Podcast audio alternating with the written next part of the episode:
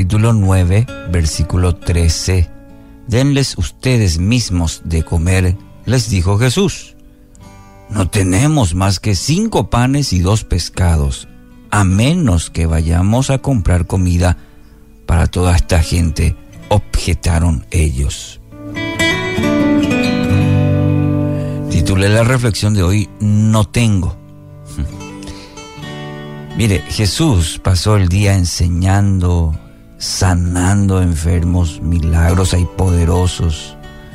Los discípulos fueron testigos de ese obrar tanto de las enseñanzas como de los milagros en muchas personas.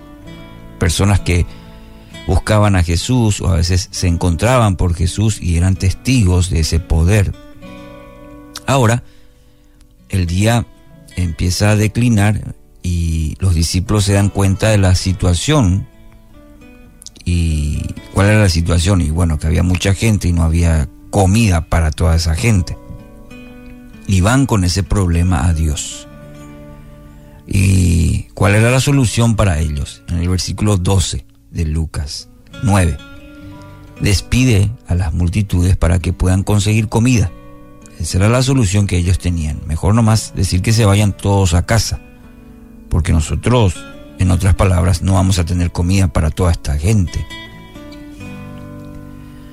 Amigos, Dios nos permite ser parte de su reino ver su obrar milagroso en tantas ocasiones, como estoy seguro que es en tu vida, en la mía, que hemos visto el obrar de Dios, maravilloso, poderoso.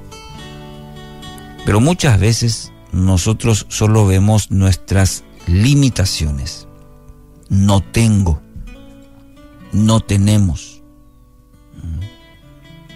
Nos justificamos que que no podemos. Como el caso de los discípulos, ¿cómo vamos a fabricar? ¿De dónde vamos a sacar tanto pan? ¿De dónde vamos a sacar la comida? No tenemos, no tengo. O que tenemos muy poco. No, no me, no me va a alcanzar. No, es, es muy poco. Entonces es más fácil decir, no tengo.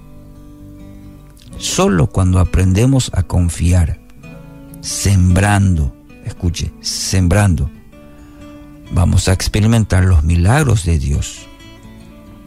Cuando aprendemos, aprendamos a confiar, a nosotros mismos dar ese primer paso de fe, dando, sembrando. En el versículo 17, siempre de Lucas 9, todos comieron hasta quedar satisfechos, y de los pedazos que sobraron se recogieron doce canastas. No sé si percibe la, el resultado aquí de este episodio con Jesús. El resultado de sembrar. El, el resultado de sembrar lo que uno tiene. Lo que tiene a disposición, lo que tiene en la mano. Eh, para nosotros puede ser poco. Cinco panes, dos pececitos. Es muy poco a nuestros ojos. Pero en las manos de Dios en el poder de Dios, sucede esto. Comieron hasta quedar satisfechos, eh, bien satisfechos.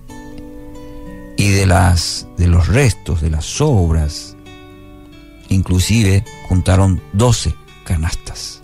Eso es el poder de Dios. Ese es el poder de confiar, de sembrar lo que aparentemente es poco.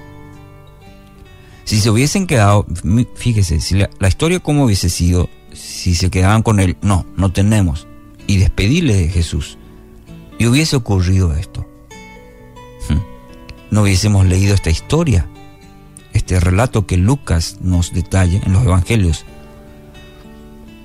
Cuando Dios pide, no mire sus limitaciones, mire lo que Dios le dio y entregue todo eso para que experimente la providencia, no lo que usted puede, la providencia de aquel en aquel usted, en aquel que en, aquel usted cree.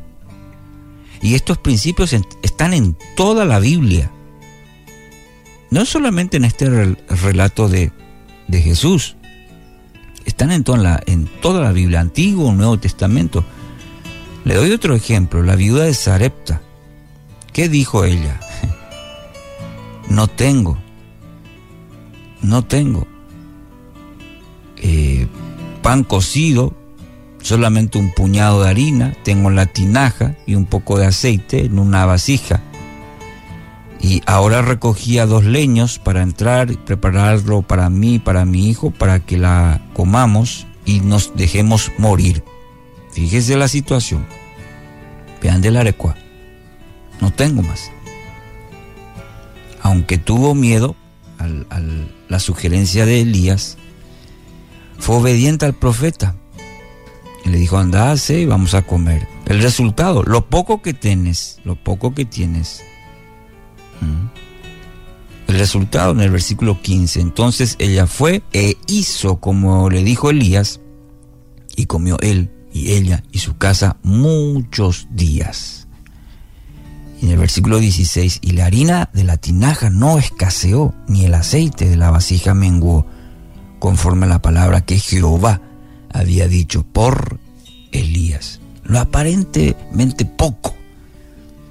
No, no, no tengo lo suficiente o no tengo. Cuando la ponemos confiadamente en manos de Yahvé, de Jehová, de nuestro Dios, eso es mucho. Eso es hasta que sobre.